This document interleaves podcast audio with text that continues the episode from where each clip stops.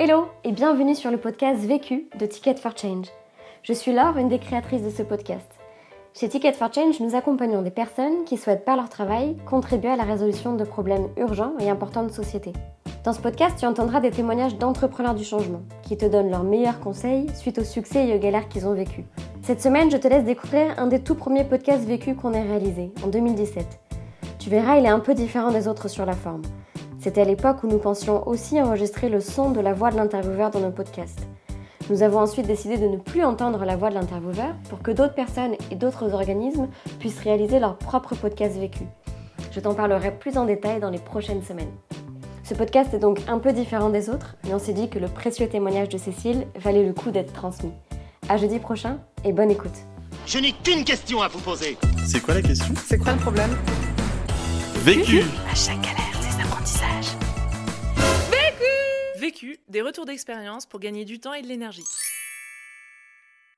Je m'appelle Cécile Gallo-Selva, j'ai 44 ans, je suis mariée, j'ai deux enfants et j'ai créé Ethic il y a 7 ans maintenant. Ethic, c'est une euh, société qui crée des espaces de travail pour les associations avec des loyers modérés dans des bâtiments euh, très beaux d'un point de vue environnemental. Et tout cet immobilier est financé par des actionnaires éthique. Il y a une vingtaine de salariés, on a à peu près euh, 2 millions de chiffres d'affaires. On a créé 6 centres, ça représente à peu près 20 millions d'euros de- d'immobil- de- d'argent euh, solidaire euh, mobilisé. Euh, et on héberge euh, 200 structures à peu près. La question. Comment gérer la réticence des personnes qui me perçoivent comme un ovni?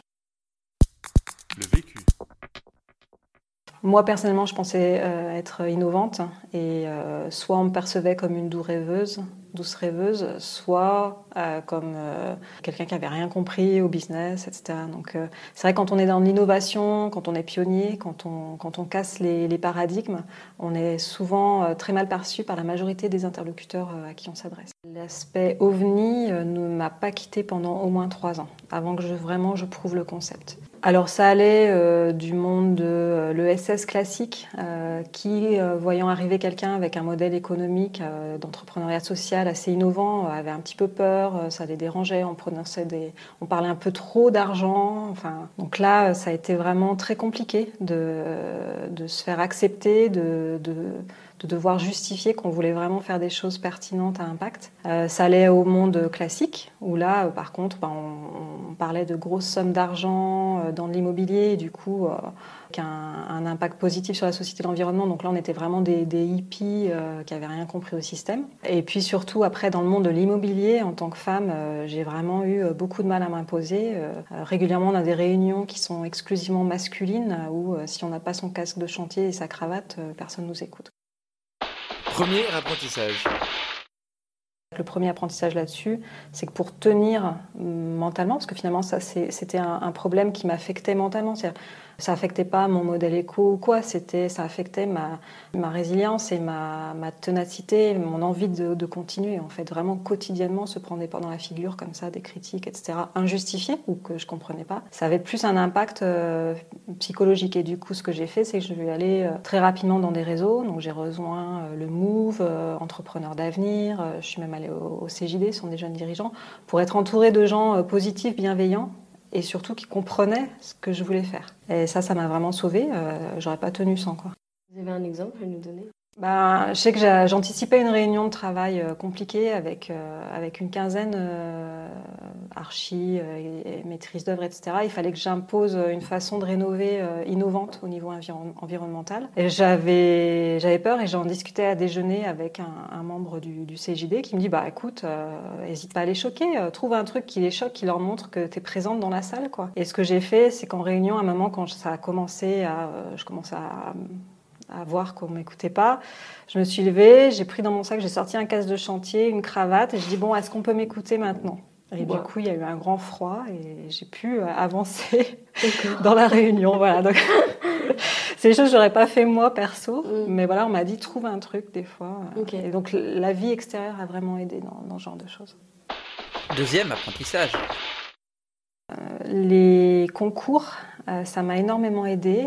Euh, ça aussi, pareil, ça a duré pendant les trois premières années. J'ai répondu à pas mal de concours entrepreneuriaux principalement donc, par rapport à mon activité dans l'ESS, mais également tout ce qui est environnement euh, ou RSE. L'avantage de, ces concours, le premier, c'est que quand on remplit les, procédures euh, d'application, candidature, déjà on, se pose, on prend du recul, on pose des questions sur notre business. Ça aide vraiment finalement, c'est comme si on allait se faire un petit cours de stratégie euh, à l'extérieur. Donc déjà ça, euh, rien que le fait de candidater, même si on n'est pas sélectionné, ça apporte beaucoup pour prendre du recul. Ensuite, si on est sélectionné, euh, on a des entretiens avec des gens de très bonne qualité en général qui nous donnent beaucoup de feedback sur notre, notre modèle éco, sur euh, notre projet. Toujours en grande bienveillance. On a même du réseau qui se crée, on a des contacts qui se donnent, ne serait-ce que même encore une fois si on n'a pas le prix, mais euh, en période de sélection. Et puis bien sûr, si on a la chance euh, d'être lauréat, il y a des dotations qui sont pas négligeables parfois, par exemple sur le concours Talent des cités.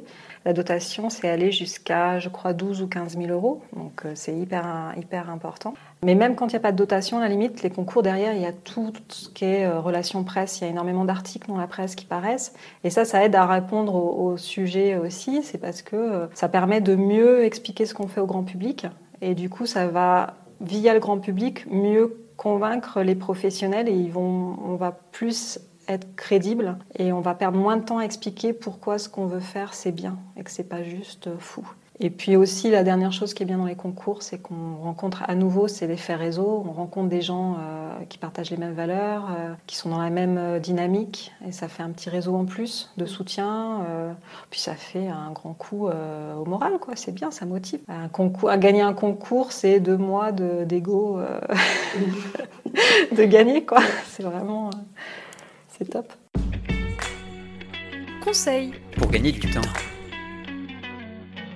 Il faut avoir une bonne hygiène de vie. Donc euh, chacun adapte ça à, sa propre, à ses propres besoins. J'ai la chance d'être dans des lieux où on mange bien, euh, bio, local et tout. Donc ça c'est ça c'est bien au niveau diététique. J'ai commencé à sortir pour euh, courir, même si je déteste courir. Mais en fait je vais courir en groupe et là ça vide la tête, ça fait beaucoup de bien. Euh, J'ai même participé à un raid, le raid Amazon. Et euh, ça demandait beaucoup d'investissement en temps, mais en fait ça m'a fait gagner beaucoup de temps dans ma boîte. Le fait de mieux s'organiser pour sortir courir, et je, revenais au bureau avec les idées claires. Quoi. Moi, je pense que naturellement, je suis assez organisée, mais quand on est confronté à se dire, OK, faut que j'aille courir, euh, je sais pas, trois heures par semaine, où est-ce que je vais, qu'est-ce que je dois couper, etc. Et donc, on enlève les interruptions. Donc ça, si on parle un petit peu des, conseils pour gagner du temps, c'est euh, moi j'étais extrêmement interrompue, donc euh, on se dit mais pourquoi est-ce que je suis interrompue? Et souvent on est interrompu parce qu'on a soit on a mal délégué, soit on procrastine sur des choses. Donc euh, ça fait vraiment prendre du recul de se dire voilà, à 5 heures ce soir je m'en vais, je vais courir. Et comment je peux y arriver? Qu'est-ce que je coupe? Donc prendre du temps pour courir, c'est euh, une façon de gagner du temps dans sa boîte. Quoi. Conseil. Pour gagner de l'énergie. C'est vrai qu'il y, a le- il y a le sport, mais ce qui me fait aussi beaucoup de gagner d'énergie, c'est de prendre le temps d'échanger avec mes collaborateurs. Donc le fait d'avoir des collaborateurs, pour moi, ça a été décisif. J'aime pas de perdre de temps en réunion, je suis une personne assez directe, il faut que ça aille vite, mais en même temps, de pouvoir s'asseoir à déjeuner avec, euh, avec ses collaborateurs et, les voir progresser, là, ça donne énormément d'énergie en fait. C'est voir le progrès des autres. euh, l'épanouissement des autres, euh, les projets qu'on gagne en commun et même ce qu'on perd et limite en, en commun, il y a des énergies euh, humaines qui se Mm. développent et c'est ça qui donne, euh, je pense, le plus d'énergie vraiment. On a beaucoup recruté des stagiaires au démarrage et euh, pouvoir euh, recruter des gens qui ont été en stage, les voir évoluer très vite euh, dans la société, c'est c'est juste génial. La, la plupart des gens en éthique euh, sont très soit en stage, soit en alternance et sont aujourd'hui dans des postes euh, à responsabilité et c'est c'est hyper, euh, hyper gratifiant pour eux et nous, quoi, Enfin, pour tout le monde. L'autre question. C'est euh, comment trouver du temps pour moi. Je me disais qu'après sept ans d'entrepreneuriat, je pense que j'aurais pu déléguer pas mal de choses, mais je reste quand même extrêmement euh, prise par mon projet. En effet, je vais faire du sport, ça me libère la tête, mais c'est pour mieux penser à ma boîte. Je suis plus efficace, du coup je libère du temps pour passer avec ma famille, mais je continue à penser à ma boîte. Et C'est comment on arrive à, à couper en fait. Vu, Vécu. vaincu.